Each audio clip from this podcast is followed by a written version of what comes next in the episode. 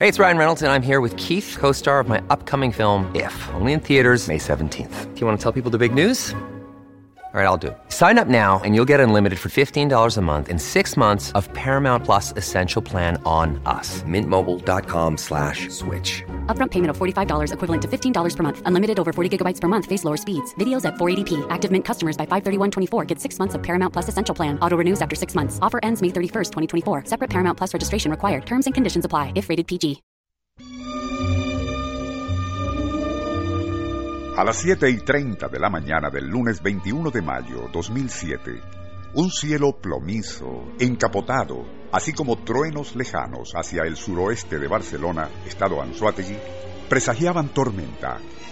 Hacía bastante calor y la atmósfera era muy pesada, aún a esa hora temprana.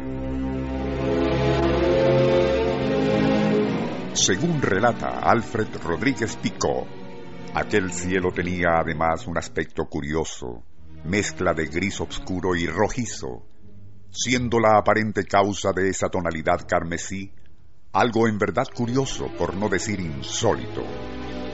Según la fuente, que tuvo a bien enviarnos el escucha Guillermo Pestana, dicho color rojizo que teñía esas nubes de tormenta era causado por la entrada de una gran cantidad de polvo en suspensión proveniente del norte de África.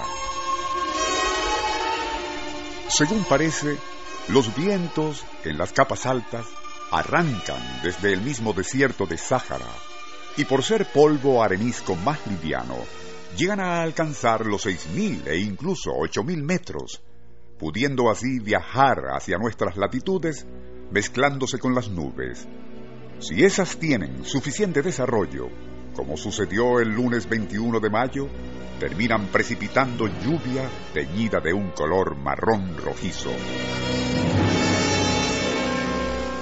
Así, y después de chaparrones intermitentes, ya para media mañana, tejados, capots de vehículos, así como la ropa y paraguas de quienes salieron a la calle durante esos extraños aguaceros en Barcelona, estaban manchados de barro rojizo.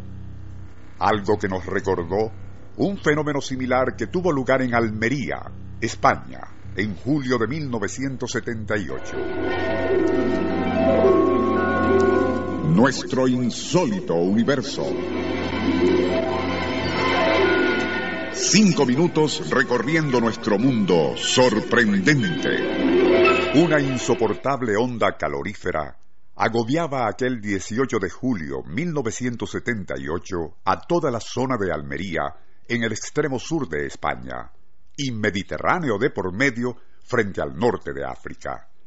Como si temperaturas promedio entre los 47 y 52 grados centígrados no fueran suficiente causa de preocupación, desde muy temprano en la mañana se había estado observando un extraño fenómeno.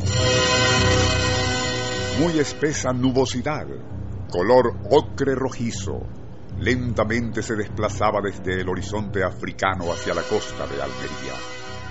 A medida que lo hacía, termómetros en distintos lugares de la ciudad marcaban temperaturas cada vez más altas, tanto así que en poco más de 20 minutos el mercurio pasó de 52 a 57 grados. Ya hacia el mediodía, aquella nube, densa y rojiza, se encontraba sobre las afueras y el aire mismo se volvía irrespirable, causando que personas mayores y aquellos con problemas respiratorios fuesen hospitalizadas. Hacia el mediodía, y con todo envuelto en aquel vaho polvoriento, un súbito chaparrón pareció traer alivio, refrescando un poco la atmósfera. Pero el intenso calor, lejos de amainar, continuó asfixiando a los pobladores de Almería con el agravante de que surgían de la tierra humedecida por el breve aguacero nubecillas de un vapor rojizo. Aunque difícil de creer, se llegó a decir que el agua de pozos y estanques recalentó en tal forma que igualmente se formaban vaos del mismo vapor rojizo. Luego, y con la caída de la tarde y evolución de aquella nube de arena hacia el norte por fuertes ráfagas de viento, el intenso calor fue amainando gradualmente. Posteriormente se supo, según informó la agencia EFE, que la región de Almería había padecido aquel 18 de julio de 1978 la temperatura más alta en toda su historia, con 60 grados centígrados a las dos y media de la tarde.